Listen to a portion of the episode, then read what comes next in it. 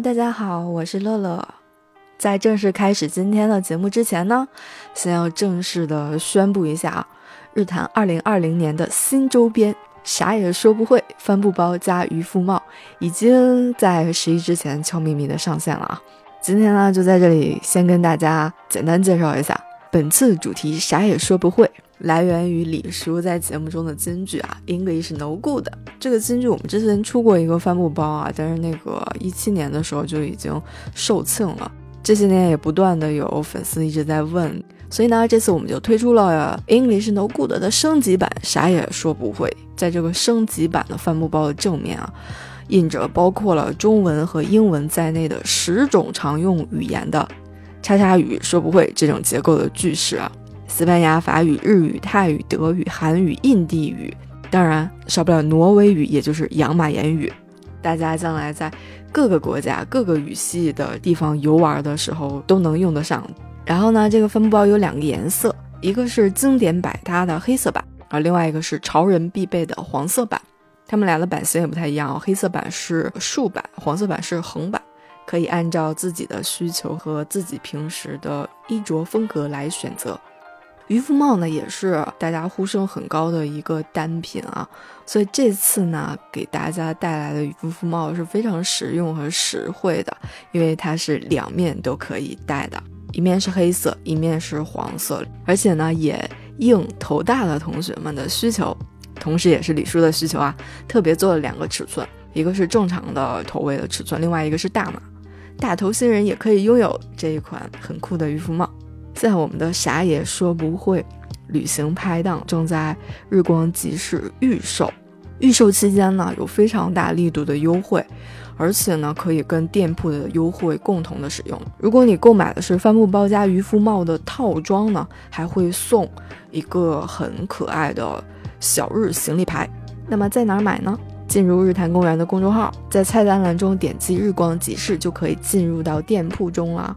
预售期到十月三十号为止，到那一天的时候呢，我们就会恢复原价。大家趁着预售期没有结束，快快下手啊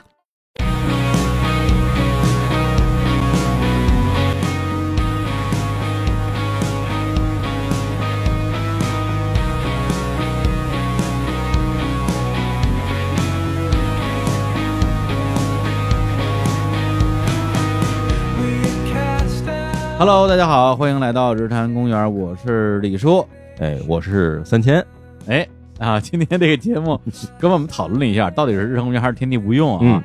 呃，日坛无用，日坛无，日坛确实也没什么用。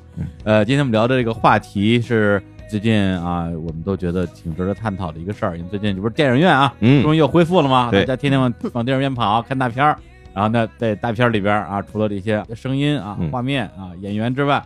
一个非常重要的电影配乐哦，哎啊，于是今天我们就请到了一位啊，中国的电影配乐行业里边的一个大师啊，大拿 听着好心虚，大腕儿，大腕儿，大腕儿，哎，来欢迎于飞老师。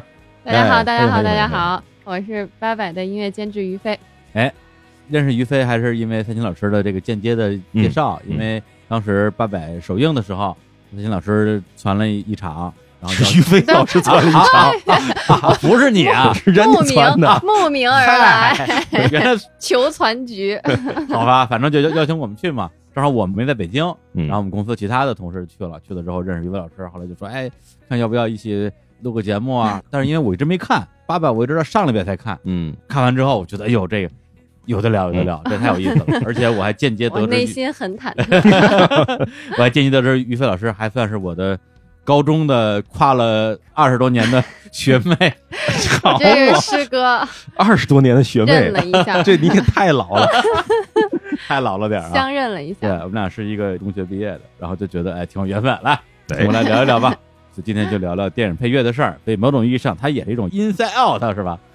哎，正好跟三星老师，我们俩也好久没一起录节目了。哎，对，借着机会一块荣幸荣幸，来聊一聊啊。对我们这两个大腕儿，两大强波伺候着，陪我遛公园儿。遛公园儿。行，那先介绍一下于飞啊，之前是在北京电影学院学这个音乐录音与影视音乐专业，是吗？对对对，我真长的名字。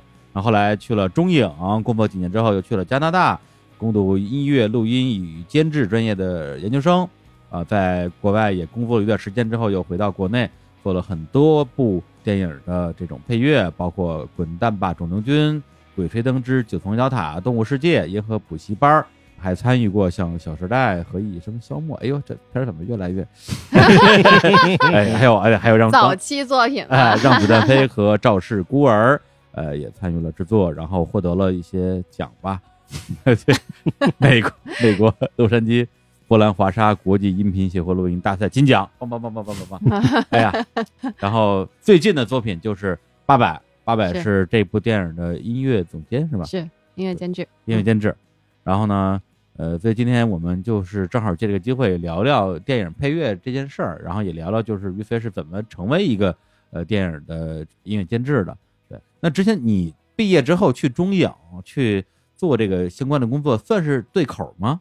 其实挺对口的，嗯。但是其实我当时毕业的时候没想去中影，好，那个时候就校招。然后大家每人在那个桌子前头摆个小摊儿，对，然后当时就觉得说，因为同学都去校招嘛，都去找工作，然后我就觉得说啊，那就跟着一起去呗。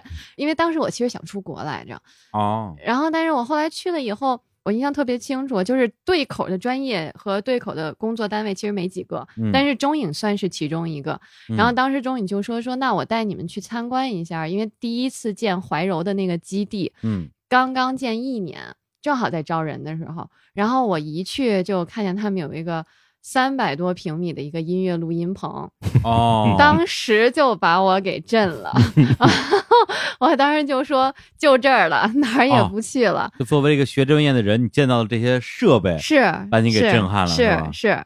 当时学音乐录音嘛，与创作，就特别想在录音棚工作。嗯嗯，一看那儿摆两个大。三位的钢琴，一个三位，一个雅马哈，哎呦当时我印象可清楚了，而且都是 SSL 的那个大台子，嗯，好多路 给我看晕了，当时 就觉得说啊。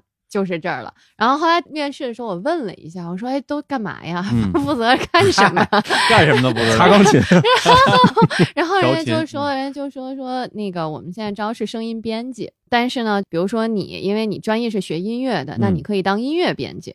但是呢，你要知道，音乐编辑是整个工种里面最后的一个，就是说白了，作曲把音乐都写好了。”然后，那你音乐编辑跟导演一起把这个音乐贴在片子上，然后我贴好了，把这个音乐交给混录师，最终做声音的混录。嗯，但是因为你是最后的环节，那我付你一个月的钱，你不能 前半个月你啥事儿不干，所以人家当时就说你还要干一些其他的工作，比如说像对白编辑啊、对白录音啊，其他的这些声音工种的工作。我说那行呗，反正只要能去那录音棚干，我觉得怎么着都值。然后后来去了以后，发现因为怀柔特远，我们每天早上到叫什么望京那边坐班车，然后去到怀柔走京承高速，发现乐手都特别不愿意 去那儿，谁谁也不愿意去。所以我在那儿三年吧，差不多录了有可能。两个手指头就能掰过来的 那种，但是还是学到了很多其他的东西。对对对，这个后续可以说受益匪浅。哎呀，那相当于说你本身学的是录音方面的专业，是那毕业之后其实要不然就进影视行，要不然就进音乐行。不，要不然你就可以写影视音乐，因为我那个专业叫影视音乐录音与创作。哦，它是两年你学作曲，两年学录音。所以你其实你要不然你就去做音乐录音的行业，你去录音棚；你要不然如果你对写影视音乐感兴趣，你就去做影视音乐作曲。对，怪不得呢，因为那天我加了那于飞微信之后，我就习惯先打开他朋友圈。看一看我们俩有没有什么共同点赞的好友啊，是吧？几次，结果我看到的第一个点赞的人是坎欧里，哎呀，巴比特的坎坎老，他以前是录音师。我们俩是在棚里认识的，是吧？都是所谓的棚虫，对对。然后后来坎老师可能伤心了，就此别过了录音圈，卖咖啡去了。对对对对对，然后卖咖啡还卖特好，我一看把我笑坏了，一亿飘十亿的那种。对，我一看我。就说嗯，看来于老师也是苦出身，就认识坎欧里，肯定吃了不少苦。对，但实际上在影视这个作品里面有专门的一个职务，就是录音师，就现场收音的。有那个叫扩音师，哦，嗯。他们的工作就是录人声是吗？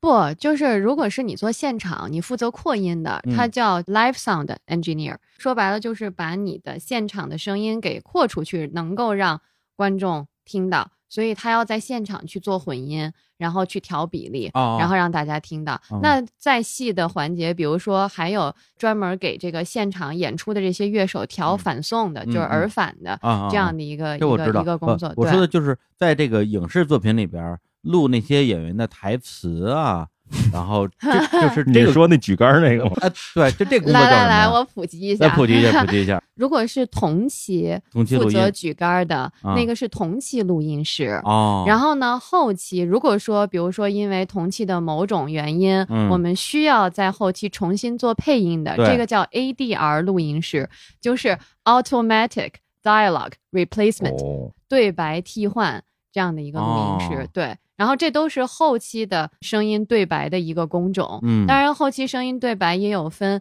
修同期录音的，因为它不一定所有百分之百都是后期配的，是是是，八百就是百分之百后期的 后期配的。哦但是有的时候会出现，比如说我们现场的环境都很好，然后我百分之五十甚至百分之八十的。同期声都可以用的话，那我们会有一个对白的录音师来专门修这个同期声。但是呢，如果说修不出来了，有的东西真的需要后期去配的，然后或者说演员本身的台词功底可能没有那么好的，是那我们就需要 找配音演员或者是演员本人来去做配音。嗯那这个就是 ADR 录音师，就是您刚才哦说的这个。那这些工作你你之前做过吗？我就是之前做过，因为啊领导说我不能吃干响。工作不饱和是吧？对，一开始做的时候非常非常非常痛苦，为啥呀？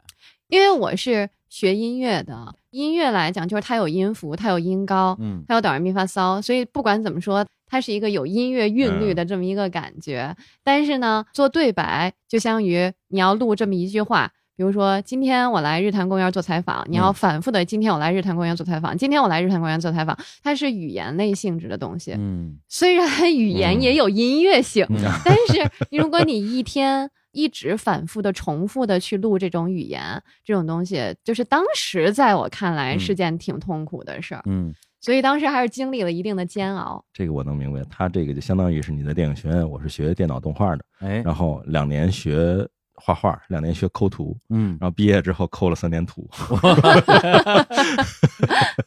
反正就是一开始有点痛苦，嗯嗯但是呢，反正当时也坚持下来了。后来我做音乐监制这个职业以后，就发现之前做的所有的这些工嗯。作其实都非常非常非常有用，真的呀。因为对于电影来讲，最重要就是对白。嗯。你只有理解了对白在电影里面的含义和对白应该处于的一个地位和它的频率的关系，你才能知道怎么安排音乐。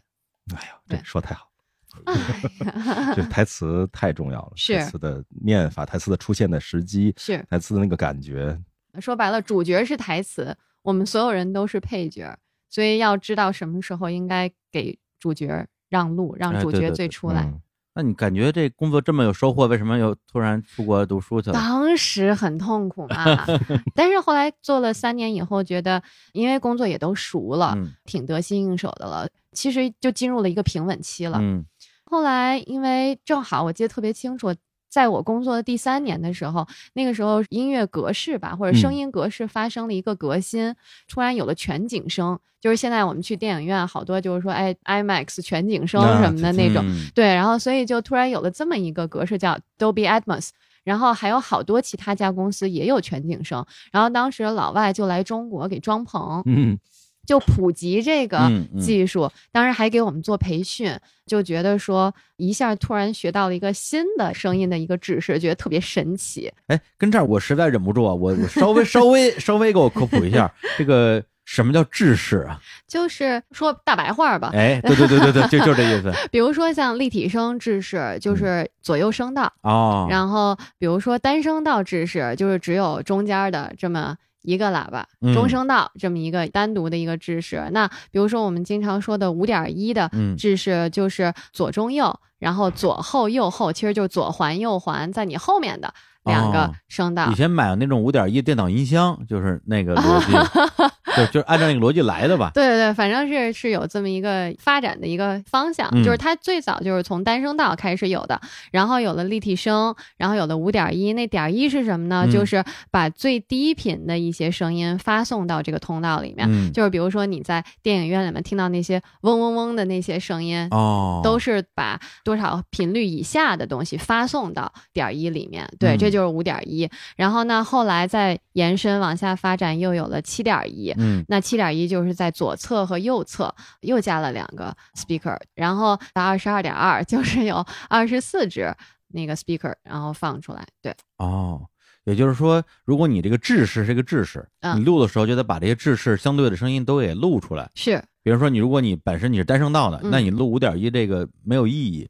就是播不出来对对，然后或者你即便是录成五点一，你也要把它最后都集中成单声道，因为你要知道你最终的播放媒介是什么。嗯所以我们经常会问说，你这东西在哪儿播？你是在电台里播，嗯你还是在电视里播，你还是在影院里播？那都取决于你最终的输出的这个格式是什么样的。嗯嗯对，就好像立体声有些录音作品啊，比嗯如说早期什么 Beatles 这些歌，左边右边乐器不一样，嗯是是是，啊对，这种是 最明显的，安排，会有安排。对然后五点一就是去电影院，有时候就是有什么枪声，对，明显从我脑脑脑后面子后边传过来，哎，吓一跳。对对对，嗯然后现在出了就刚才我们说的全景声嘛，嗯就是它在顶棚，在这个高度的层次上嗯又给你加了一些扬声器。哦然后那像这种，比如说我一个飞机从头顶上飞过去了，嗯那你就会觉得，比如说飞机从左前方，嗯然后绕过了你的头顶，然后最后出话了，嗯然后对，就就从你头顶上过去了。对，哎，所以它是一个声音革命的一个。哎呀，这还挺好玩的，说挺有意思的嘛。对。然后，但是技术学会了以后，因为当时全世界只有一部片子做过这个全景声，就是一个动画片儿叫《红发魔女》。Brave Story，那个对对对对就是 不重要，反正就是当时就只做过这么一部动画片然后当时全世界有一家非常著名的声音公司叫天行者，就是嗯。Skywalker Sound，、然后他们的一个很著名的声音设计师 sound designer 来北京做演讲，他做过很多很多很出名很出名的片子，包括像什么《阿甘正传》啊、嗯现代启示录》啊这些片子，然后包括很多动画片儿他都做过。嗯所以他当时就讲说，他说制式它是一个声音革命的发展，嗯，但是呢，最终它并不会止于技术。它还是一个艺术的一个创造和你如何去实践这个东西，所以当时我就觉得说，我并不会录这个格式，我并不会去根据故事去设计这样的音乐的格式，我不会，嗯就觉得我应该去学习学习。深造对，然后正好这个老师就给我推荐说，我知道加拿大有一家特别著名的一个学校，这个学校是北美录音最好的一个专业，叫 McGill。要不然你去这个学校看一看。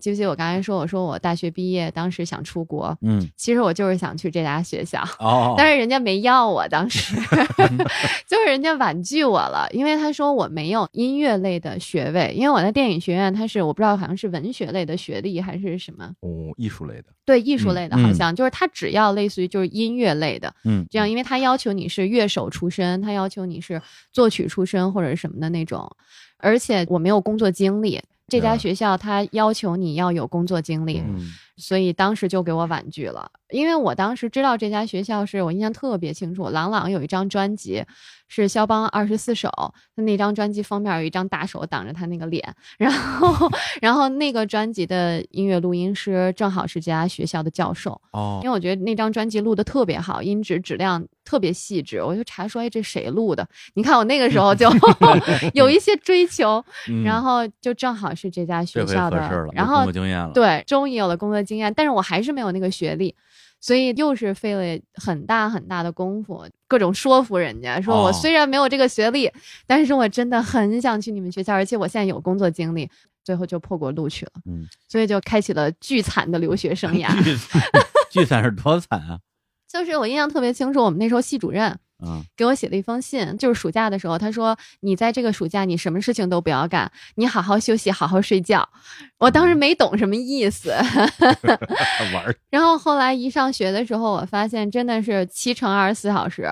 我这么说就是两年，我休息了十天，平均每天的工作时间是十八到二十二小时，最长的没有睡觉的记录是两天两夜。不是，到底是上学还是上班儿去了？上这献 命去了，这个学校听起来不太靠谱。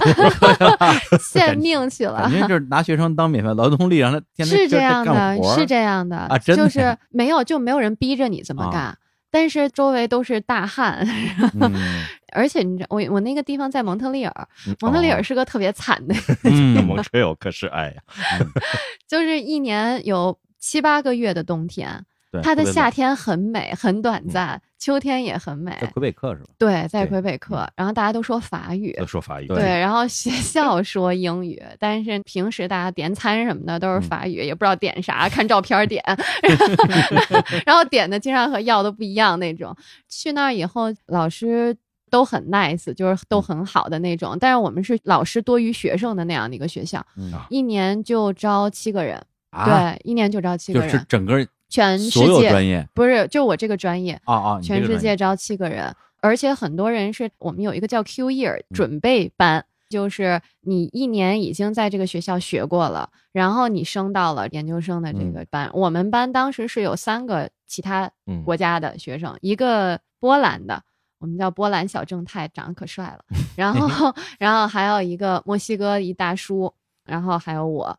同学年龄普遍都挺大的，有小的也有大的，有大的有快四十岁的那种。嗯然后当时上学的时候，就第一个星期，我们有一个特别严峻的一个考验，就是我们一年级的新生去的，一个星期会有一天是凌晨十二点到早上七点的录音，这个时间就属于你个人的，你在录音棚，你愿意录什么就录什么。然后早上九点钟又有课，一直到第二天的晚上七点钟，嗯就是相当于你有这算是一天一嗯夜吧，一天一夜，一天一夜睡不了觉。对，相当于这护士的夜班直接跟白班。对对对，然后嗯关键是你后面还有课，你并没有倒休的机会，所以我刚上的一个星期，我身体特别受不了，就是真的是有点熬不住那种我后来忍了三个星期，我终于忍不住了，嗯 我就先采访了一下我的老师。他们都很厉害，获得过格莱美奖的那种。然后我就说，哎，我看你们平时都很好安排自己的工作那种，就是每天八个小时，嗯再往后就见不着你人影儿的那种。而且你们国外人不都特讲究人权吗？对你们这么 蹂躏我们，这不太人道。他们就说说，如果你们想像我这样能够有规定的时间工作，能够挣到这么多钱，你需要的必经之路就是这样的工作。你要从录音棚给大家端茶倒水开始，你要熬到地老 天荒那种，这跟咱们国内那些曲艺行感觉也差不多。你要有这个过程。当时就给我怼的就没话说。嗯然后后来我就问我同学，嗯因为就是如果大家都熬，又不是我一个人熬，嗯同学之间是公平的。我就问我同学，我说你们不累吗？然后我同学就说，首先这个事儿没人逼你辞职，也没人逼你大老远的跑到这个地方来，这事儿都是你自愿的。那你如果喜欢这个行业，你就不会觉得累。嗯，你就要坚持下去。当然，你如果坚持不下去，你现在退学也可以。当时，当时就给我僵那儿了。我也想说，人说的全对，嗯是我自己的心态没有准备好，嗯没有摆正这事儿，所以后来慢慢就顺了，就熬下来了。而且我们班当时就我一个女生，所以其实那帮男生还挺照顾我的。就是 我们有一教堂，就是有好多老鼠，那个地底下啊跑的都是老鼠，因为我怕老鼠嘛。然后他们就把那个钢琴顶上让给我去睡，因为有时候就睡棚里了。然后我睡钢琴顶，他们睡地上，有的睡沙发什么的那种。然后老鼠就在身边到处老鼠就在身边跑，真的。太艰苦了，这个 然后反正就这么混过来了。我挺好奇的，就是你说一年级的时候，那个晚上有一个有一个大夜，整是个都是给你大夜大夜，然后那个大夜期间，你们是自由使用呢，还是是说还有别人在用，然后你们只是进那个棚里？没有，就那个时间，那个嗯棚就是你的，音乐厅也是你的。哦，这学校太牛逼了！他等于实际嗯上你一帮全球来的人、来这儿上点学，等于可以白用人家那个棚，是然后只要你想用，你就能白用人家。嗯是，哇，这个太好了！就是大家抓阄，你是 你是排周一，你排周二，嗯然后就有那个棚，我们叫 Studio A，我印象嗯特别清楚，门口亮一小红灯。然后一个星期，一个学生在那个棚里有两个时间段、嗯是可以给你这样长时间使用的。大家抓阄都想抓那特好的时间。什么叫特好的时间？就是你第二天如果上午没有啊课，对你就可以睡觉了。可惜我没有那个命，我就抓到了那个需要熬一天一夜的那种。但是到了第二年就好了，因为第二年你就是研二的哎师哥师姐了，所以研一的学生就要继续去熬了。嗯那研二我们就有非常好的时间段，就是晚上六点到凌晨十二点，哦，对你们就抢了我们就就有好时间了。哎，就是刚才一直说把这个时间段给你，你在这边随便录，是这个随便录到底录什么呀？哎，好问题。啥叫随便录啊？随便录的意思就是你要通过你自己的人脉和嗯你自己的能力，你去找乐手。嗯然后那个时候我记得特别清楚，我刚到蒙特利尔，谁都不认识。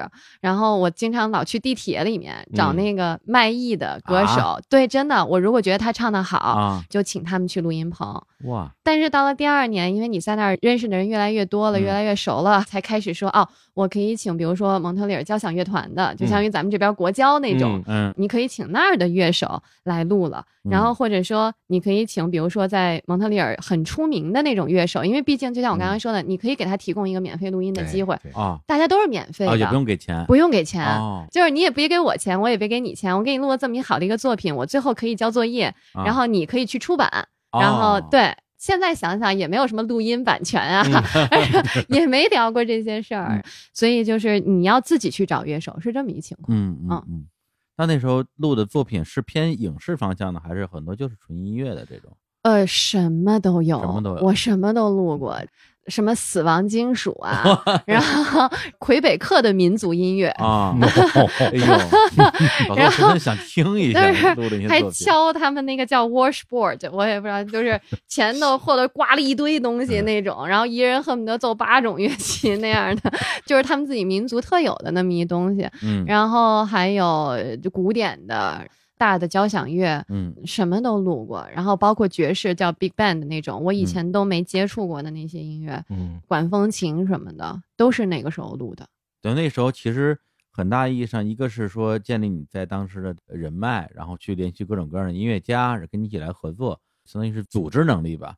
还有就是你把这些录完之后，你去做后期，然后最后把它形成一个作品，这样一个是过程是吧？是对，因为他就是要教你如何去做一张唱片，嗯。就是你要从最早的选歌手、选乐手，然后你怎么去制定录音方案，怎么嗯。去排歌曲之间的顺序，怎么安排动态，最后做母带，嗯然后去申请那些 ISRC code，然后甚至我们有这么一个作业，就是你放到网上去卖，看谁卖的好。哦，对，嗯。就是从头到尾你需要都去做，嗯。而且我们那个时候一个学期只要求交十个作品，哦，但是你实际上你就算吧，我一天能录三到四个作品，嗯、一录录三个月，这就是多少作品？嗯你要从中选出十个你认为最好的嗯东西嗯。交上去。嗯，那等于说你们就是录音师加制作人，是。但是你自己在里边其实并不主要是但是演奏的这样的，不不演奏不？演奏。对啊，除非我们有一个单独的一个项目，嗯专门是叫 sound alike。什么叫 sound alike？就是你选一个歌手的歌，然后你要完全还原的一模一样，做成那个样子。当时一开始我选的是挺简单的歌，嗯然后老师说你这太混了，你你你就选一只有钢琴和人声的，请问你在学什么？你在干嘛？对，你在干嘛？这就是咱们八十年代八代子，啊对对 对对就是对这个嘛对，就是八带子。但是你要扒的和那个不是说只有嗯音程一样，是比如说歌手咳嗽了一声，啊你要把那个咳嗽的声都要模仿出来。然后比如说这张专辑里面有底噪有噪声。然后这张专辑它有，比如说某一些鼻音比较重的，在嗯某一个嗯字上，你要一模一样的还原，哇，连底噪都要还原。完全还原。最后就选了小甜甜布莱尼 （Britney Spears） 的那个嗯《Baby One More Time》。哦，对这是我上研究生唯一一次自己花钱的，专门去小甜甜当时录音的录音棚，找了小甜甜的替唱，就是给她当时唱那个这首歌 demo 的哦，一个歌手，然后用一模一样的纽曼的话筒，然后录了他的人生，嗯印象特别清楚。所以就是他会有不同的项目去锻炼你的耳朵，锻炼你的听觉。嗯，对，挺有意思的。对呀，我觉得这个嗯 这是一技术活，而且是相对偏工业和技术并重的一个东西，这非常有趣儿啊。那你那毕业之后是留在加拿大还是在美国工作？没有，我毕业了两年，因为那个时候不是老熬夜嘛，老熬夜就老心悸，嗯，对对对对对。对，然后回来做了一次检查，体检单上写的是。就是类似于什么左心瓣 心胸狭窄，心胸狭心胸狭窄，就是熬夜给。对，就把那块肌肉给萎缩了。然后当然就是说你要多锻炼，嗯，比如说游游泳啊嗯什么的，让你那什么一下。但是最主要的原因是因为蒙特利尔它老刮暴风雪嘛，嗯，天气总是灰蒙蒙的那种，明显就感觉缺阳光，就是身体就感觉缺阳光。那种地方感觉很容易得抑郁症。是是是，然后后来就毅然决然要搬到洛杉矶，因为有太阳。加州的阳光哎，啊，加州阳光，想都没想，就再也不在那儿待了。嗯当时就有这种感觉，所以毕业第一天搬着箱子就跑洛杉矶去了，怎么样？喜欢洛杉矶吗？挺喜欢的。啊 但是我特别怀念蒙特利尔。啊我现在每一次就是出差也好，因为蒙特利尔它是一个对中小型企业特别友好的一个城市。嗯包括好多创业游戏公司，像育碧啊、Ubisoft，对，然后嗯，还有好多 VR 公司什么的都在那边，因为政府有扶持政策，对，都会回到那边去。但是当时毕业的时候，就想着一猛子就往那个 阳光那儿去扎。当去的时候，就是还有一段挺抑郁的时间，因为原来特别忙嘛，那两年基本没有休息过。嗯然后一到加州，因为在搬家什么的那种，一下就休息下来了，缓下来了，一下就特别不适应。人是不是就是这么欠？到了加州都会慢下来，啊，是是 晒晒太阳，看看海，然后反吃点正东西。一下就慢下来了。嗯然后后来《唐人街探案一》这个项目救了我，哎就是因为正好一毕业的时候就接到了这么一个项目，当时说帮忙，哦，一下就缓过来。啊就是但是还是得干活，对，劳碌命。劳碌命。然后后来就和包括迪士尼啊一些公司开始合作。嗯你不是去学那个标准去了吗？当时是说，标准也学了嘛，哦就那两年的时候，嗯还是接触了挺多的。什么叫学标准啊？就是环境声啊，还有那个对全景声对，所以那两年其实录了好多五点一和全景声，然后我们那儿还有一个特别奇怪的制式叫二十二点二，就是 NHK 日本。嗯嗯，他们推行的一个多声道的一个录音的制式，然后我记得特别清楚，我们那个有一个二十二点二的混音棚，嗯一堆二十二个吗？二十四个嘛，点二嘛二十四，个，二十二点二嘛，对的。然后一堆那个 speaker 在那儿摆着，然后去学混那些东西。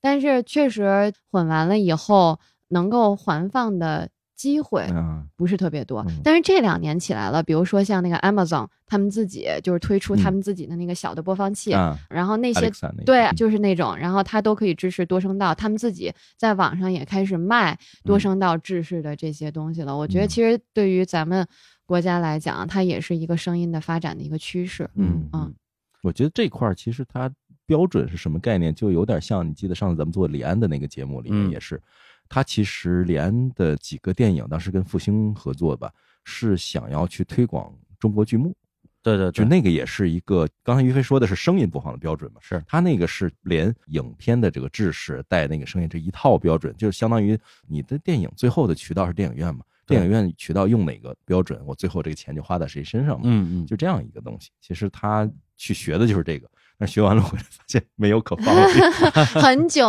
我有很久没有那么录了。但是嗯好在就是因为我后来回来就做电影音乐了嘛，就是创业电影音乐，因为它就有全景声了，嗯，所以我就后来又把这个专业用捡起来了。嗯但是录唱片还是很少录全景声啊，或者录多声道这种，还是立体声。嗯嗯，对，所以电影音乐我用的还是嗯挺多的。对，电影因为它播放环境在那摆着，你对对对那么大的环境，你全景声的话是没有问题。是你唱片来一全景声，一会儿听着听着晕了。是是是，就是它得有一个播放的一个载体，嗯所以我觉得像 Amazon 推出的这些 speaker 还挺嗯好的，因为它就给你了一个播放的环境。嗯那它如果有播放环境了，就会推着制制作的这些人、从业的这些人往这嗯个方面去发展。嗯所以现在国外，比如说像什么 Taylor Swift 啊、像这嗯些大牌歌手，他们所有的专辑都会开始找混音师混这个。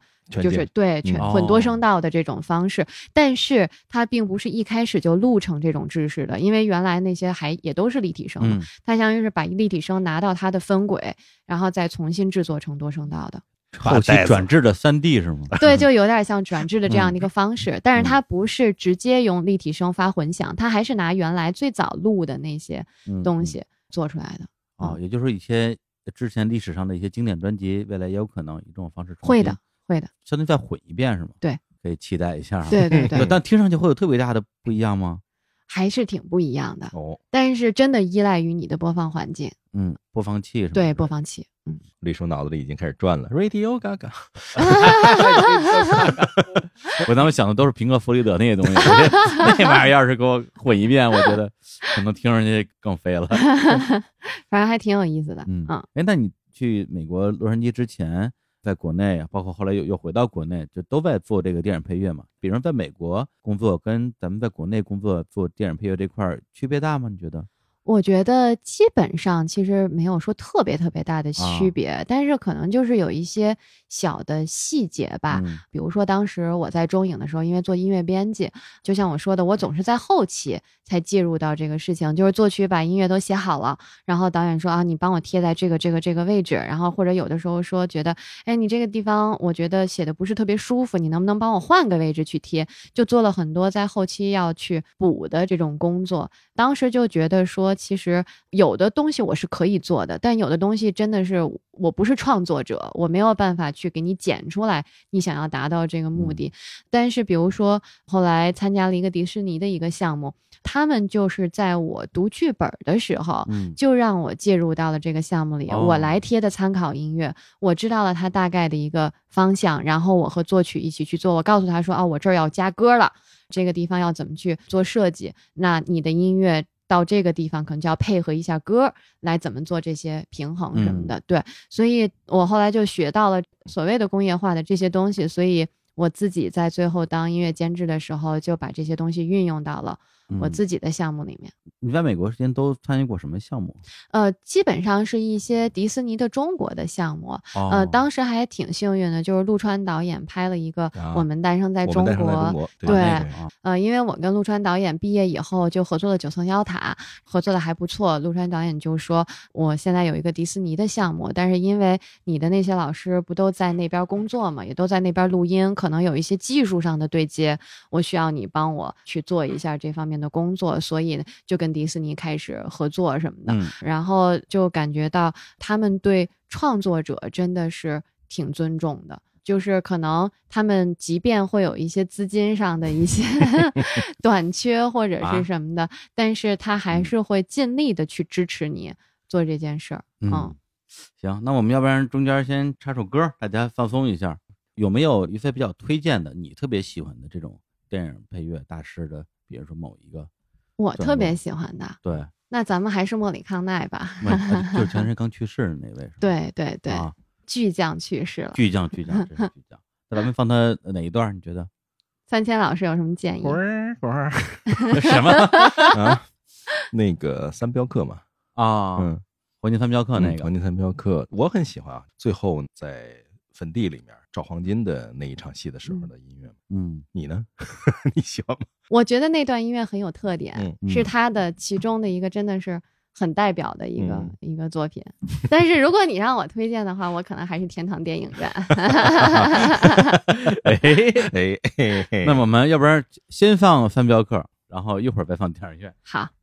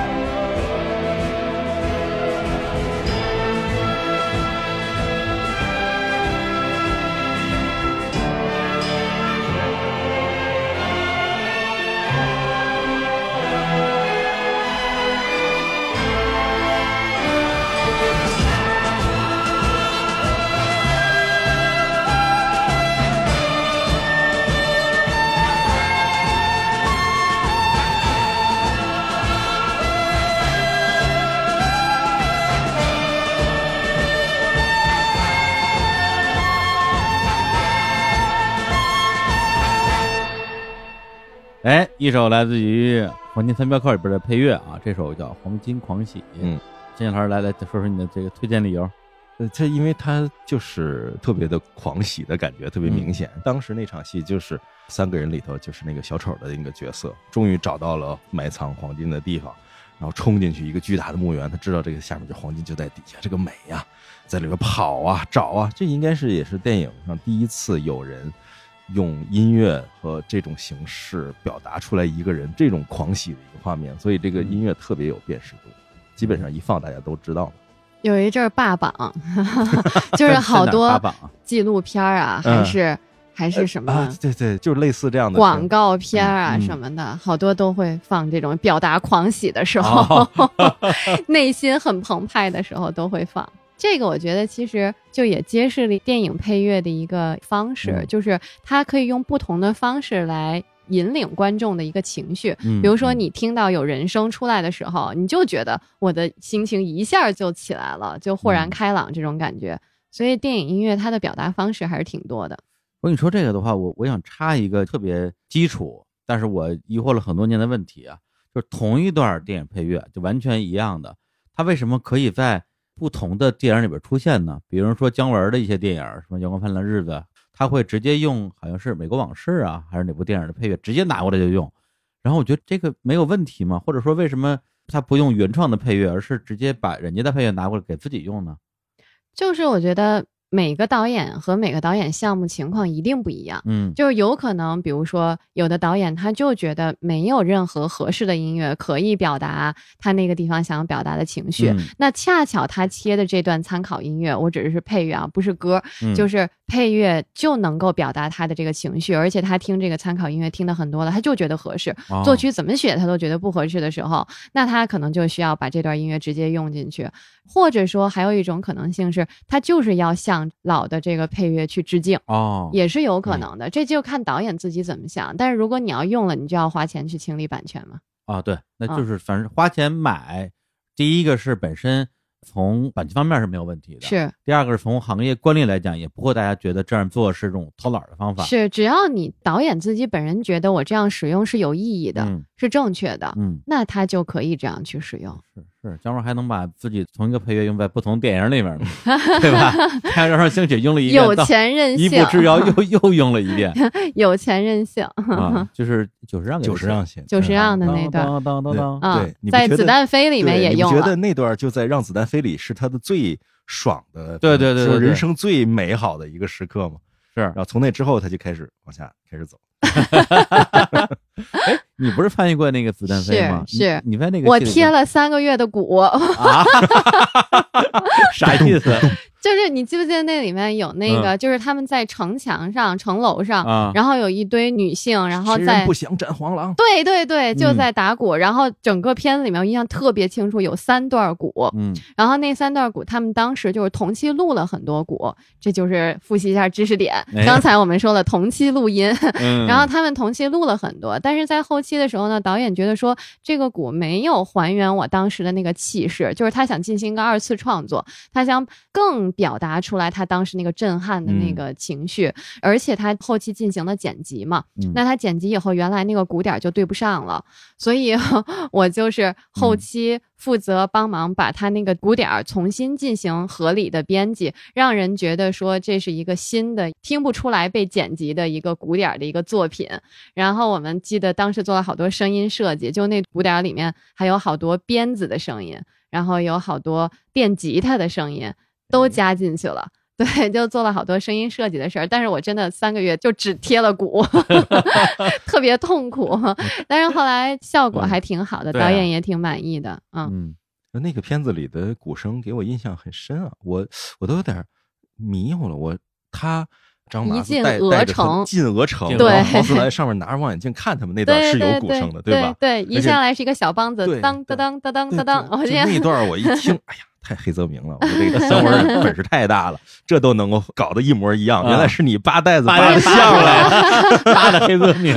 没有，他那个片子是专门请了古乐团，嗯，然后给他编的那段鼓，只不过就是说，通过我当时剪辑的时候，我拿到了他们好多好多同期的素材，哦就是他们当时的鼓点是怎么打的。但是因为被剪辑剪乱了嘛，就比如说我没有在鼓点上做这个剪辑点，你如果按照正常的剪辑点的话，那你那个鼓就会拌算了，就开始就是可能咯噔一声或者什么的那种，就特别奇怪。所以我就按照一个合理的一个顺序要把它。编顺，让大家听不出来，而且你能看到有手型的地方，嗯你能看到有打架，必须要对上。对哦对对对对，嗯所以我当时就做了这么一个工作。对不上，让他视频剪辑的人那再不行、啊，你跟他说，你再拉起来。我好希望声音在某一天能有这样的一个地位。这个那个谁呀、你刚才说的那种，就是买一首老歌，那画面对上。新海诚不就经常干这个事儿啊？啊，对，有很多导 演，对对对对对对，有很多导演，因为他很重视音乐，然后他希望音乐能先行，就有点像音乐 MV 的那种形式。那他就是先期先把音乐准备好，对对，然后后面的画面按照音乐剪。嗯嗯，我们这位八百也有类似的啊。嗯，那说到这儿，那我们讲一讲这电影配乐的流程吧。嗯因为刚才也说了一一丢丢啊，就是说有的时候是整个片儿都拍完了，然后这配乐师才进；有的时候呢，还在这个剧本阶段，配乐师就进来了。那在国内的话，是哪种情况比较多呀？以前是大家都拍完了。啊，然后作曲在最后慢慢才开始介入那种，嗯但是当然也有很多导演，因为他认识到说这个音乐很重要，嗯，那可能就希望说作曲早一点去介入。但是我觉得现在，尤其是这两年，导演都普遍越来越重视音乐了，嗯所以他也希望作曲能早点进入，大家一起聊想法，嗯尤其是那些需要先期拍摄准备的那些东西，就比如说我正好拍着拍着有一段钢琴，正好看男主嗯角弹了段钢琴，那弹什么，他的手型应该怎么对？那这嗯个时候，如果你音乐先介入了，你先写好了这段音乐，那他拍的时候就很方便了。嗯，对，所以这两年越来越多的是在剧本阶段就介入到这个创作当中哦，那还嗯，挺不错的。因为我之前查资料说，当年是那个《致青春》吧，那电影好像说离上映还有差不多二十天的时候，啊找了窦鹏说可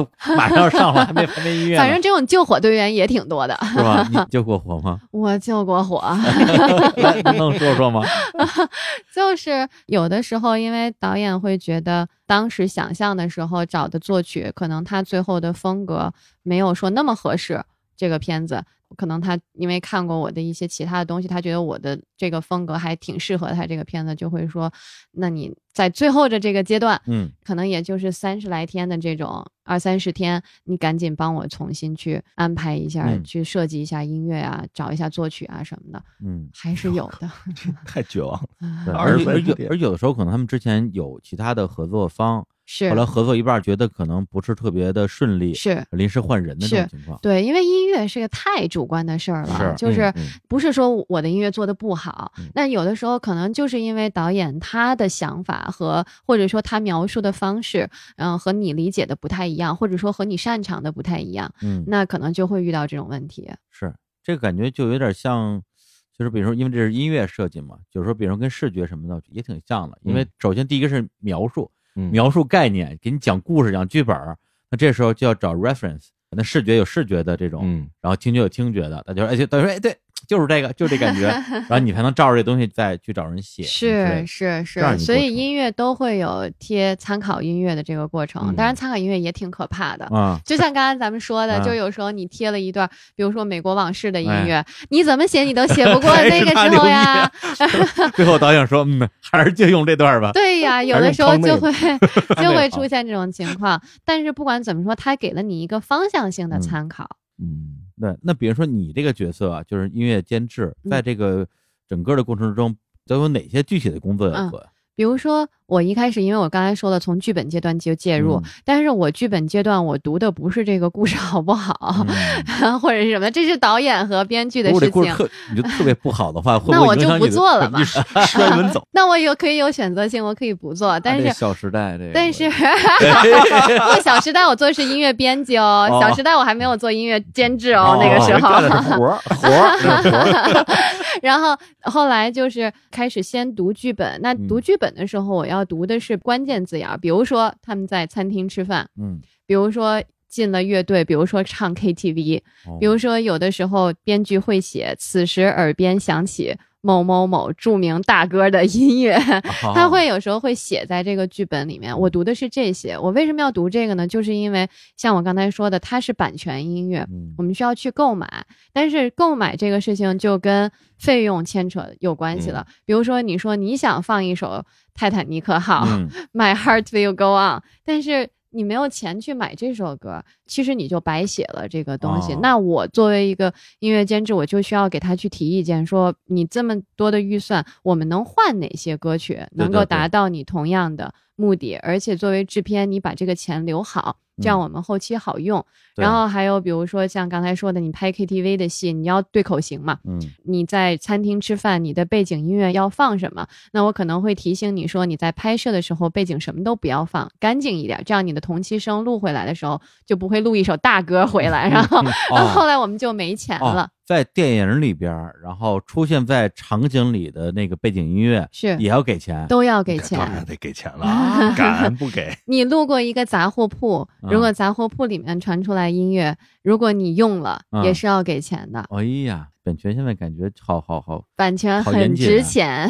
这是因为是电影工业，电影工业你哪儿不对了，人可以不让你在票房上回收啊，这个是很难受的。是，啊，确实，就如果说，比如说你用了这段音乐，嗯然后我是作者，你这个片子火了，我去电影院，我突然发现，哎，这不是我写的音乐吗？嗯你没有跟我清理版权啊，那我是完全可以嗯去进行正常的法律诉讼的。哦，这些都是你的工作，是 首先要避雷，是要避雷，法务前置，对，所以那个时候就会包括去想象一下，通过剧本跟导演沟通，说你对这个配乐的想法是什么样？样子的，然后你这些版权音乐怎么去合理的去划分你的费用，那么你这些剩下的钱就是给作曲开始做配乐的对费用了。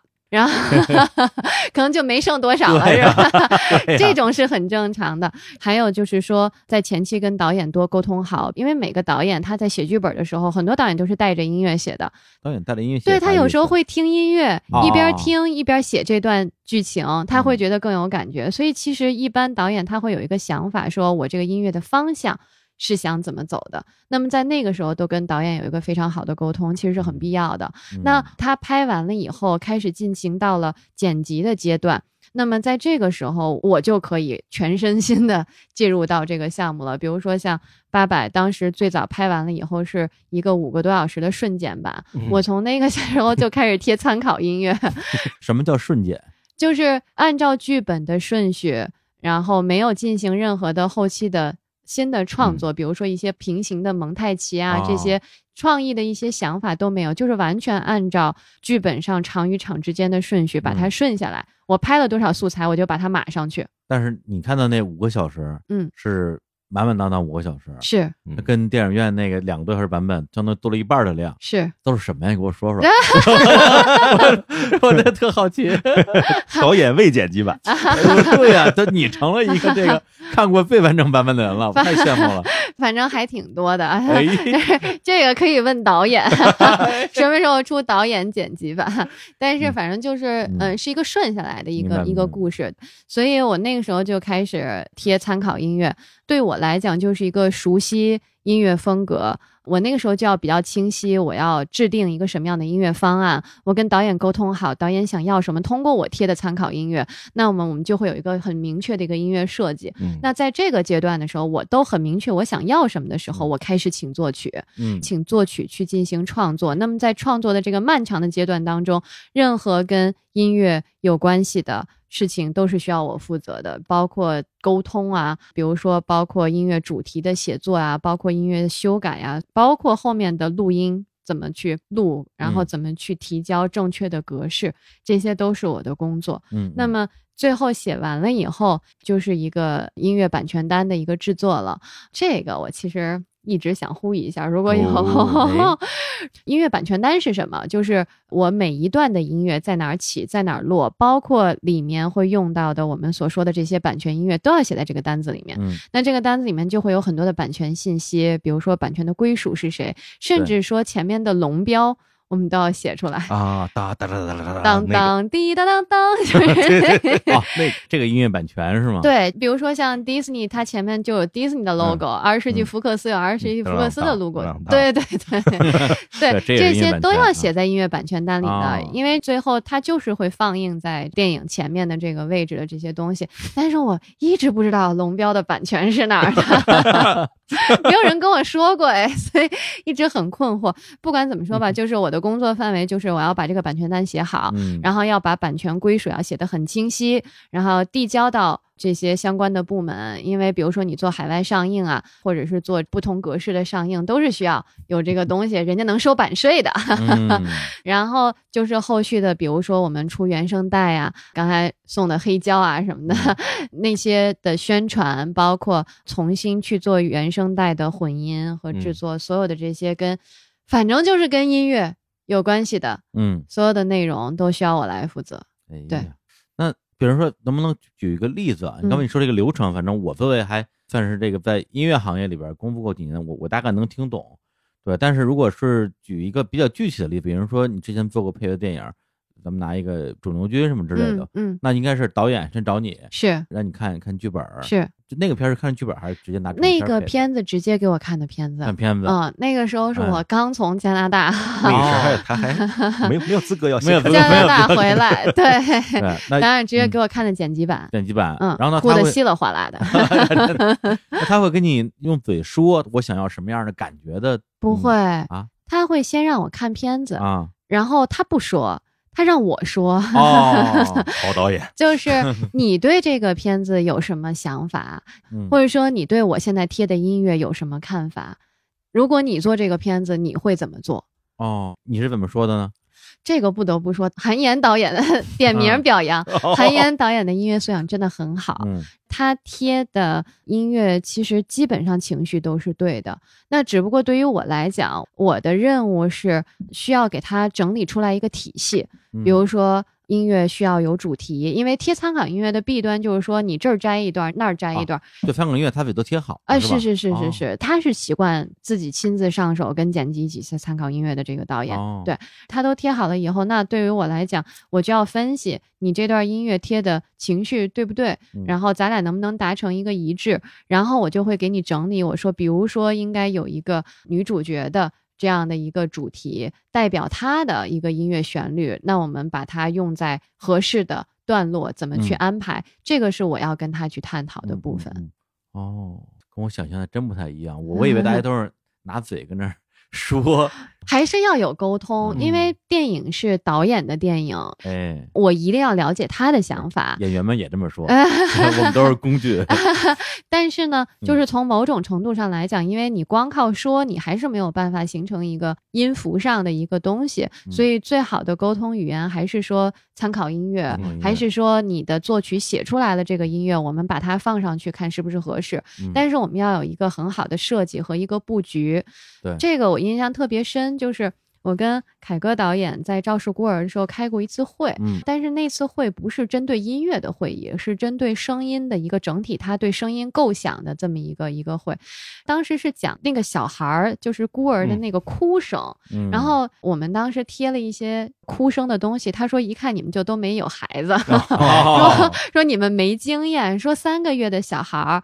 他的哭声不会这么完整，嗯他可能是一个啼哭，或者是怎么哭，就是他会给你讲他的设计。然后他就说了一句话，他说：“当你做设计的时候，如果你做了五分，可能普通观众听出来是零分；嗯但是如果你做十分，可能大家能 get 到是五分。嗯如果你想让大家得到十分，那你需要做加倍的努力，嗯十分以上的二十分、三十分的努力，大家才能够感受到你那一点儿点儿的用心。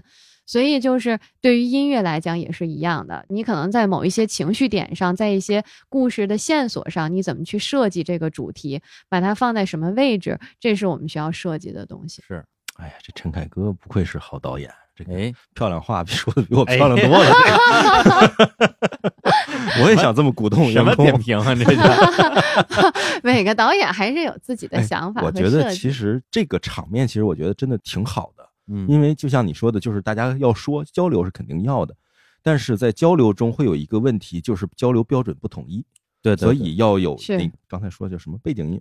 参考参考音乐，对，要有参考音乐它是一个标准它是一个标准。是就大家说，哎，我想要一喜庆的，什么叫喜庆啊？多喜庆啊！对啊，那贴一参考音乐，差不多这个比这个再喜庆五倍，是类似这样的，你就有标准了嘛？是是是，我们在贴参考音乐的时候，比如说来一段悲伤的音乐，嗯请问什么叫叫悲悲伤伤？对对对对对对，而且我我有见过那种就描述说我要听到血流动在你身体里的声音，请问什么叫 我没有听过呀？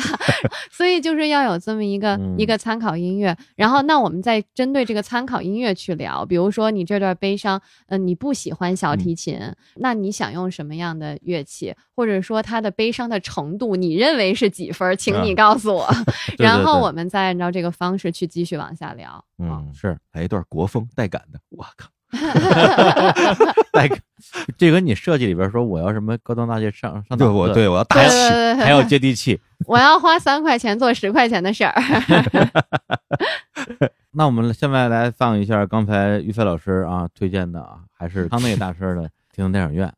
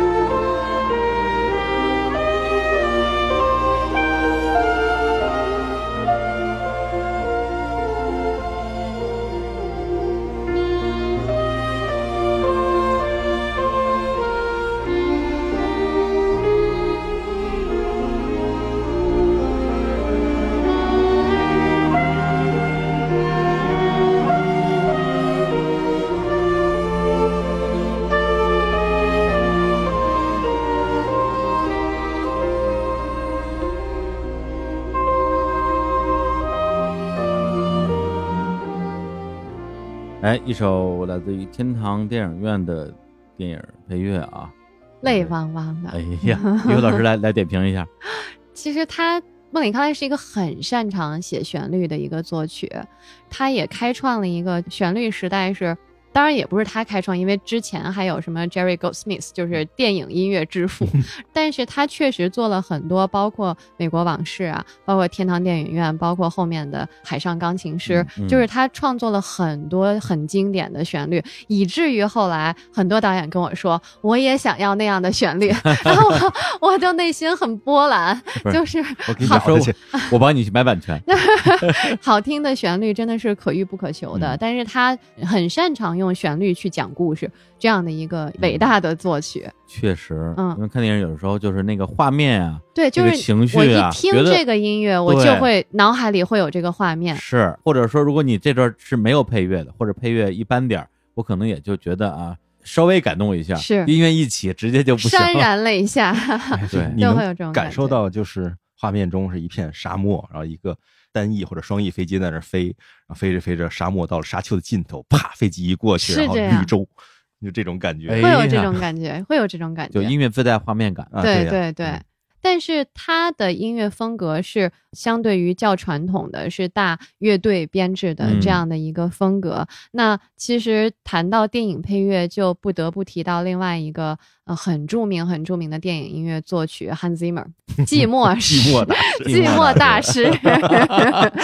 对他开创了一个什么，就是音乐音效化，而且是运用大量的。合成器也好，然后运用大量的一些电子元素的声音的一个大师，但是他也很擅长写旋律。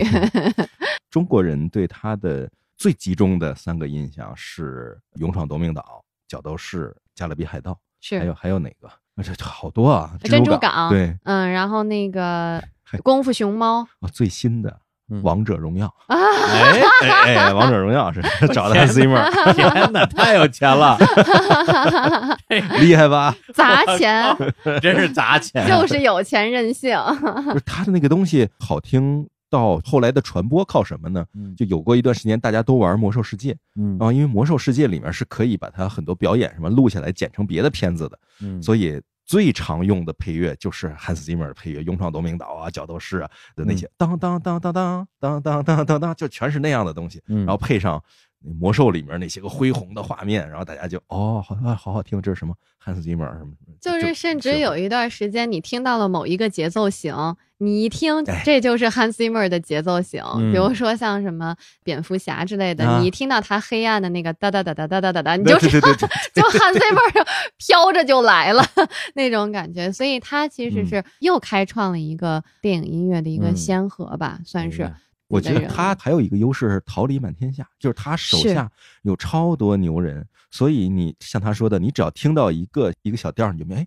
这是 Hans Zimmer 写的，你看不是，嗯，那怎么跟他一样？一查一家一套的，是啊。当年最典型的就是好多 PS 二的玩家第一次玩那个 Metal Gear Solid，就是合金装备啊，然后第一次听到当当当当当当当当当当当当当当，一听到这个 飘着来了，这个。然后再看 Gregson，Henry Gregson，对对对对对，兄弟俩，Henry 和 Rupert，反正就是，因为他的工作方式是他喜欢把大家集中在一起。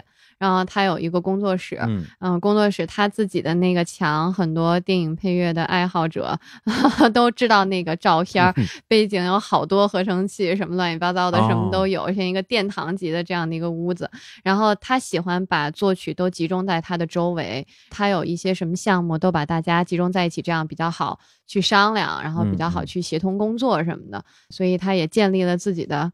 一个王国，对，共同写作的这样的一个王国，他带了好多好多徒弟，现在都出师了，出名了。他都不是说他带出来这些人出师，是他造成就电影音乐整个发展到他这个形成一个大的是一个体系。嗯，像后面的包括变形金刚。甚至那个就是拉明贾瓦迪的那个风格，其实啊是是是，阮妹跟他的工作也是超级紧密。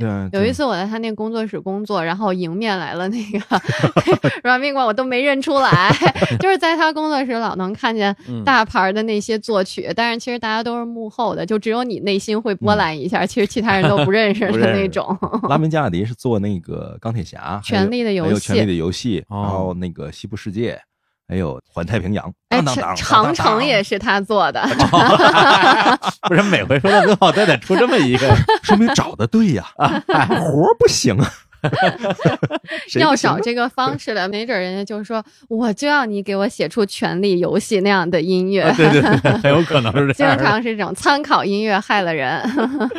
来来，咱们聊聊八百啊，对八百这个戏最开始是管虎导演找的你是吧？是。还挺巧的，因为他其实找了我好几次，但是第一次找我的时候，那个时候我在国外，然后还没有回来。当时他跟我说拍了这么一个戏，因为我在国外也回不来嘛。那时候找你就是八百是吗？是，我不知道找我是八百，就说有一个戏要找我。那会儿你在国外是还在上学呢是吗？没有没有没有没有在工作，嗯，别的项目在工作。哪年呀？二零一七年。那也挺早的，挺早。嗯。由此可见，这片子有多么的艰难了。一七年的时候年底找我，我就是还在录音，所以就回不来。然后后来又有制片找我，就是说有一个戏叫《八佰》，嗯呃我当然也不知道 八百，因为也还在国外，就又给推了。嗯但是最后一次就是我回国过年了，一八年的春节，嗯然后他们就跟我说有一个戏叫《八百 》，然后是管虎导演的戏，啊因为我很喜欢管虎导演的前期的很多其他的作品，包括那个痞子戏子痞子戏子、厨厨子嗯对对，脾气厨。然后对，还有斗牛都是很细腻的嗯那种，有很鲜明导演自己的嗯个性的片子，我是很喜欢的我喜欢他那个上车走了，啊，很啊早啊太早了嗯，那那我喜欢头发乱了，不就是拼早吗？真是，你那有黄渤吗？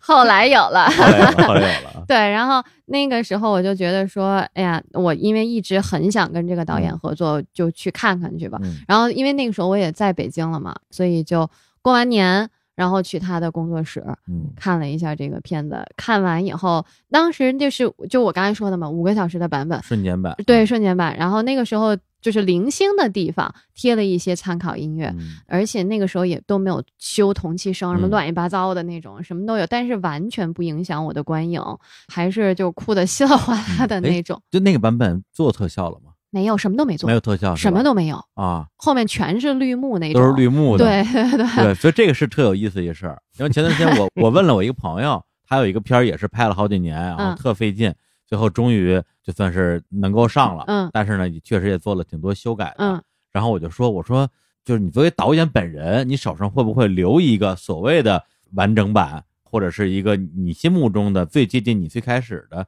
想要的那个电影的版本？他说理论上是没有的。就嗯第一，就算你有，你也不可能把这玩意儿拿到国外去怎么怎么着，除非你就不想在国内混了。嗯然后我们这些片子都是先是拍，拍完之后，这个其实某种意义上可以称为毛片儿吧，嗯，就是他所有的特效什么都没有加，是。也就是他去送审的时候是毛片去送审的，是。然后审完之后改完之后再加特效。是，你不可能把特效加完了，然后说这段全剪掉嗯，那你的钱不就白花了吗？所以导演手上并没有一个嗯真正的所谓的完整版嗯啊，就算有的话，也是没有加任何特效的版本。我想想挺惨的。八百还挺幸运的，是因为八百好多都是实景拍摄的，嗯就是它真的搭的那个河道，嗯然后所有的两边全是搭起来的。啊，那些都是真的。全是真的，啊就是有一些部分它后面是绿幕啊或者什么的那种，但是真的它的实景的搭建，据说搭了一年多啊，整个所有那些楼。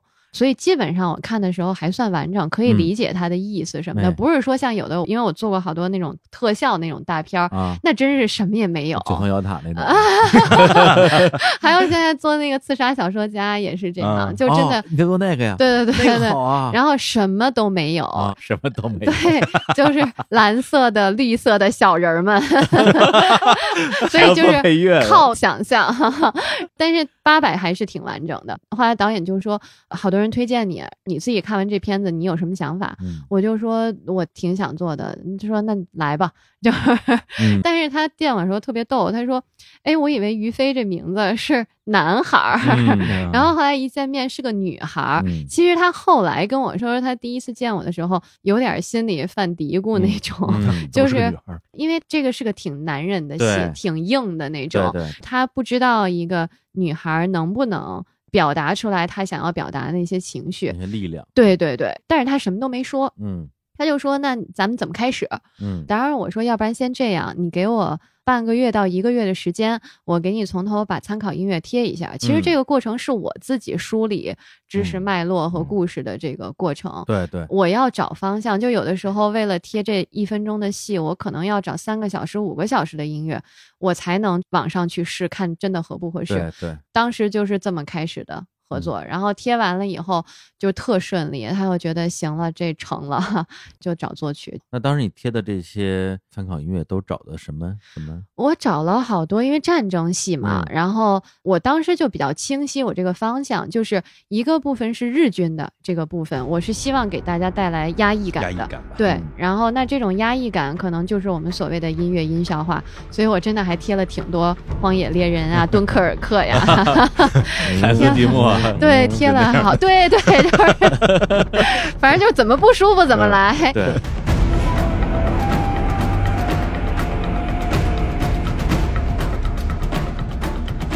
但是你不能老是这种，你得有大家给有一个心理舒放的一个方式。那比如说像三小时的跳楼啊，嗯。比如说像护旗啊，最后冲桥的段落，我还是得有一个情绪的一个释放。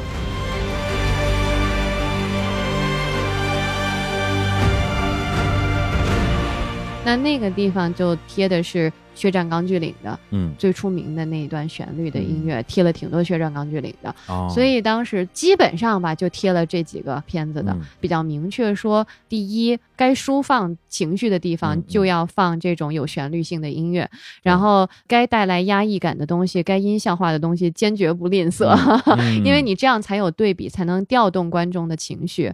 然后，但是管虎导演的戏呢，又有一个特点，就是他好多戏都有动物，哦，老炮里面有只鸵鸟，鸵鸟，啊然后这部戏是个白马。嗯，那是代表他个人的一些想法和嗯。一些民族情绪的一些东西。嗯。那所以在这部戏里面，白马当时我对它的设定就是，我希望这个旋律是比较中国化的、比较民族化的，无论是我的乐器的使用，还有我的调式的使用，都是中国的古声的这个调式。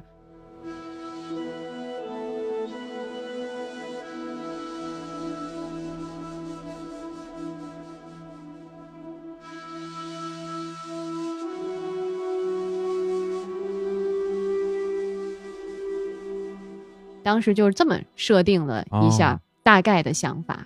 那最后他听完你这个参考音乐之后，觉得没问题了，没问题了开工了。对，那你开工之后，好像就直接就真的找到了是你这些参考音乐的这些音乐家，是，来帮你写。就是我们刚才提的这个事情嘛，你找人要抄成这样的，你不如就找这个作曲。啊对，你找他能坎奥里，你不是然后你今天应该打了好多次喷嚏。你不如直接找本人。对对对对对，当时就这么想的。但是我其实有有点顾虑的，嗯就是说，因为这个毕竟还是挺有民族性的这样的一个东西。嗯那我是非常感同身受的，但是我不知道你一个国外作曲能不能有同样的这个感觉，能够达到同样的这个效果。所以我当时是在前期沟通，发了好多邮件，开了好多视频会议，嗯。跟两个作曲去沟通。然后特别巧的事儿就是，我们其中有一个作曲就是 Rupert Gregson Williams，、就是 说的那个 Gregson 兄弟，啊，他当时给我发了一张照片儿，嗯。然后那张照片儿是在北京驻英使馆嗯拍的那么一个照片然后当时一九三七年，他的外公嗯。就在北京，哦。而且呢，他的妈妈从小就是他往返北京、上海，然后妈妈就是从小在租界那边儿长大的。哦，但是他当时翻他外公的那个日记，完全没有记录三七年曾经发生过的四行仓库的这个嗯故事。嗯所以呢，他当时说了一句话，其实最后打动我，让我决定用这个作曲，就是他说，希望通过音乐的力量，能够了解真正的历史，嗯然后能够通过这个事情告诉更多的人历史是什么样的。嗯，嗯所以其实是这句话当时打动了我，就是说嗯他不会把这事儿当成一个行活干，当不会当成王者荣耀那样的，哎 你这节目上腾讯音频了，是不是？是不是会得罪 没事金主爸爸没？事儿，腾讯给我钱，我就把这段删了。我们还是挺爱玩王者荣耀的。好游戏，好游戏啊！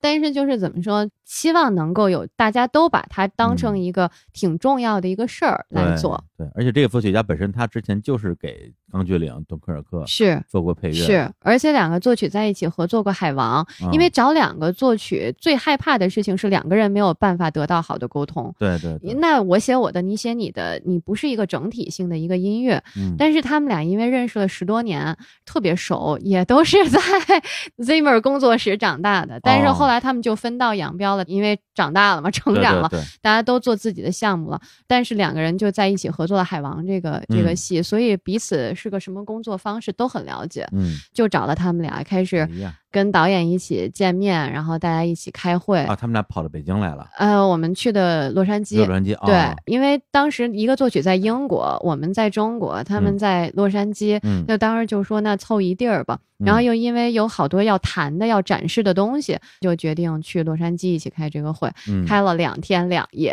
我 就，就开始决定说，比如说我的音乐从哪儿起，音乐从哪儿落，我这段参考音乐贴的怎么样，哎，然后参考音乐有哪些做的不好的地方，嗯或者说我们应该值得保留的地方。那作为作曲，我能赋予这个片子什么新的东西，因为你毕竟你要做，你要超越参考音乐，对。你不要拷贝参考音乐，嗯，所以那这个都是在那两天去探讨的东西。，拷贝嗯的话直接买版权就对呀对呀，所以之后就聊的还挺好的，那就开始了漫长的 创作过程。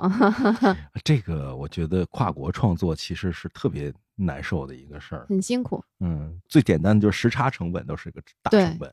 我那个时候就是每天都凌晨开会，嗯，然后，你习惯了，啊，每天一到晚上眼睛瞪得跟夜猫子，可精神了。嗯，但是就是因为我们三个人是三个时差，北京、伦敦、洛杉矶，哦嗯所以要就着三个人的时间来开这个会。但是我们基本上吧，每天都要碰头。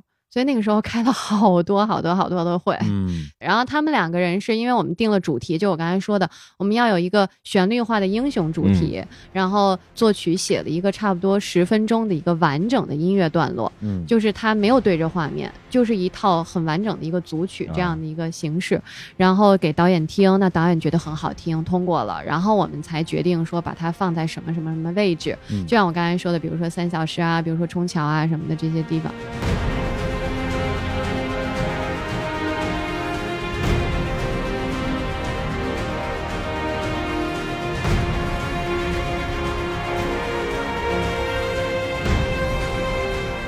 然后音效化的这个东西，我们怎么能给大家营造内心的这个压抑感、这个嗯。感受？当时做了好多好多声音的设计，因为这个故事三七年发生的，对，我们所有的包括用的合成器都用三七年之前的，哦，对，哦。然后还是设计了一下，而且因为它是一个有历史性的，就是这个事情是真实发生的事情，嗯。所以我们做的很多采样都是用真实乐器采的样，就是它不是哦。我用电脑去做出来的对嗯，它就是真实乐器去。都是真乐器，对，都用真乐器做的哦采样，然后再啊去做的电子化的处理对对对，这个也是做了一个差不多二十分钟的一个组曲，就是它有一个很完整的一个音乐的脉络，有起伏，有高潮，有铺垫什么的，嗯也是用在了不同的地方。嗯，嗯，那整个这个过程做了几个月的时间？到录音完嗯成吧，差不多是六个月。那就相当于是去年的夏天左右就做完了，是吧？对，一九年一年九年，做完的。嗯，而且当时做是得一九年做完，本来要去年上映了。对呀、对呀、就就就是这意思啊。对，对一九年因为因为。当时张成第一次来日坛做客的时候，然后就聊了好多他的那边的一些好玩的事儿嘛。嗯，最后说，哎，哥们儿，最近有一新片儿啊，叫《八百》，马上就要上映了，大家等着瞧吧。说完之后，屏幕一黑，一年后，我天，对，而且他中间还又来了一次，第二次来都颓了，说，哎呀，还是不宣传了是吗？对，大家也别问我什么时候上映，我也不知道。而且当时其实很多人都觉得能不能上都不一定呢，是。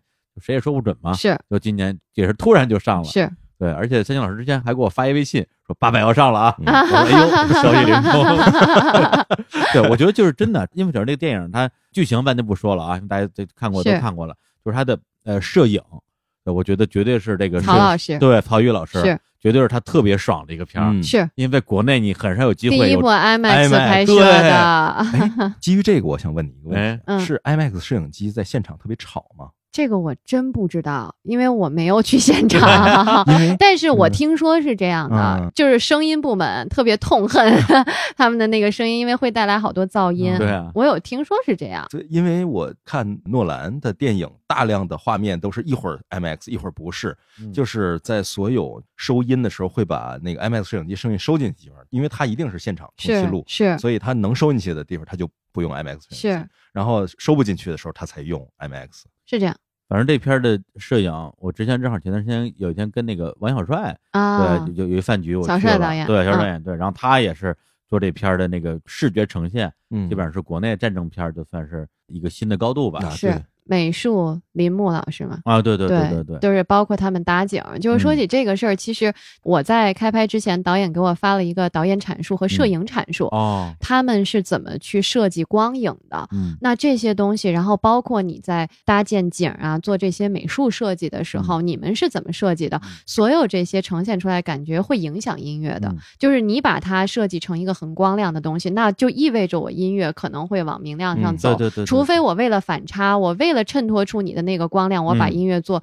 这是另外一种表现手法了。嗯但是所有的这些东西都是息息相关的，其实。嗯，嗯然后电影还有一个最后的这个片尾片尾曲啊，就是是苏州河，是这个的设计是当时怎么想的？当时其实特别偶然，嗯因为我不是一开始说了，我一直在贴参考音乐嘛。嗯然后我一开始的想法其实比较明确的是，我就想要一个女生，嗯，而且我不想要任何的伴奏，就是干唱的那种。哦因为我看完这个片子，我其实内心还是挺波动的。我希望所有的观众看完以后，他能有一个自己的想法。嗯我觉得不管这个想法是好是坏，嗯，不管你有什么想法，我是希望说你别把它当成一个爆米花电影看完就完了。对，所以呢，当时想法就是说我有一个女生这样东西让大家沉淀一下、嗯沉静一下。那你有所想，你有所抒发，大家可以各抒己见。导演当然他也很认可嗯这种想法，因为我确实贴了一个女生在后面。女生清唱，然后后来我突然有一天，因为前面有一段旋律是一帮列兵吹那个伦敦德里小调，吹口琴，嗯吹口琴嗯对，而且它是一段比较完整的一个呈现。然后那天贴完参考音乐，我出门我就开始哼这个 调，嗯，我就发现这个调就印刻在了我的脑海里面。哦，然后我中午吃完饭，我回去的时候我就试了一下，我把这段口琴剪在了片尾的那个地方，哦，然后正好我就觉得是一个首尾的一个呼应，嗯，特别合适。当时就决定了说，那我有这么一个方式来做一个呼应，因为都是表示官兵的嘛，列兵的这样的一个方式那。等于说他一开始录进去那段吹口琴那段音乐，并不是你选的。哎，不是我选就有的是军事顾问推荐的。哦，对，因为这个片子请了军事顾问，他这个八十八师是个德械嗯军团，所以他当时就说他们是三一年就在苏州那边了。那个时候，包括上海什么的传教士啊，然后包括他们是被德军啊，包括被一些欧洲军官都培训过，所以就特地想选一个国外的小调也好，或者什么的，来表达八十八师的这个特殊的这个情况。嗯，对，所以当时是军事顾问推荐的这首歌。嗯这个小调本身是叫 Danny Boy 是吗？它是叫伦敦德里小调，哦，然后但后来 Danny Boy 用了这个小调填了词，哦，然后表达了父亲对儿子也是跟战争有关系的这样的一个不舍。对，所以大家知道最多是 Danny Boy。嗯嗯最后就成了一个男女对唱版，对啊还是中英对唱版，对对完了这。个娜姐和波切利是吧？对对对，因为当时就想说，可能有人会觉得说有一些违和呀，嗯但是当时真的是想说，一个是一八年的时候，南京大屠杀，咱们做了好多就是南京嗯祭呀、嗯或者是什么的那些纪念活动。嗯然后我当时也是人在国外那年，我也发了那个信息，嗯，然后我就发现国外的，因为我周围可能都是作曲朋友，他们完全不知道嗯这个史实的这样的一个东西，嗯或者有的人知道，但是不知道我们这边的伤亡有这么多。嗯那当时我第一个印象就是说。我希望能够，因为音乐它真的是一个无国界的一个事儿，它特别好进行一个文化的交流。那我是希望能够通过这个电影，能够让更多的人，不只是我们自己中国人，能够嗯。让更多的人去知道历史的这个事件。所以当时就想说，希望能够有一个国际的一个声音帮我们去呼唤，因为你说呼唤和平也好，或者是这些东西，它是一个国际性的，是一个共通的一个事情。所以当时就想有这么一个国际上比较出名的歌手来帮忙一起演绎，但是想了半天，其实就波切利的这个声 音就 跑到了我的脑海里，嗯因为。大家都知道他是盲人歌手嘛，那其实盲人歌手他能够这么出名，是因为他的声音真的是能够感召嗯到很多人，能够让大家有一个情绪上的一个波动也好，或者是感知也好，所以我就联系了他的团队，嗯。因为我当时做了一个 demo 一个小样，里面已经是男女对唱的版本了。哦然后他当时一听完就答应了，说我要唱这首歌，所以还挺幸运的，就是他也没跟我提钱的事儿，什啊么都没提，就没说给钱呐，呃就 反正是是特别少的钱，然后哎他就合适吗？对 他就是特别好，就说我要唱这首歌。哦他说如果我能够为这个事情做点什么，哦那我就做些什么。而且因为相当于这个故事是一个苏州河隔了南北两岸，所以当时我最早的想法就是我希望说能够做一个对唱，哦，就像是南北两岸，而且有一个东西方的。因为当时我们看那个有不是有一个游艇嘛，在嗯。上面，然后那个艇里面都是西方的列强在观察这个嗯战事，然后对，然后也不管，嗯就跟那儿看，所以其实是有一个东西方的一个对话的。是的。那到了我们现在的这个嗯。时期，你不能仅仅作为一个看客，因为嗯我们的地位也提高了。所以我当时就想说，我希望做这么一个东西方的一个合作，一个对话，你你能够让更多的人知道。嗯，嗯所以也是 特别奇怪，就是以前我做电影音乐，我就觉得说我把自己工作做好就行了。嗯嗯但是做这个片子是我第一次有一种说，好像有点儿就是使命感。使命感对对对，就 是突然一下就责任感就大了，嗯有这种感觉了，所以当时就做了这么一事儿。而且这首歌的那个中文歌词的这个张成、哎 张张成和尹约老师一起，对对我一看说，哎呦，这人我认识，对，因为就是他演里面那个雷雄嘛，对，我觉得这部片子特别逗，就是好多人因为大家都灰头土脸的，嗯你根本就看不出来 谁是谁是谁你是不是没找着张成？我能找着我没找着，我问乐乐也没找着。好多人都没找着，我问了好几个人，就别说他了，我连郑恺就是跳楼那么重要的一个角色，我也没找着。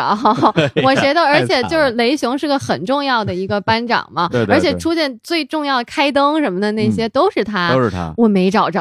你都没找着，我都没找着。然后是 后来拍了好多个月，然后那个有一次我我跟张成见面，嗯。因为他们跟我说说张成拍了这么一戏，嗯。他也玩音乐，对。因为一个演员他如果是自己演了这个戏，那他肯定感受嗯。写出来的词是不一样的。对对，所以当时就是张成就参与了这个作词，缘分 太巧了。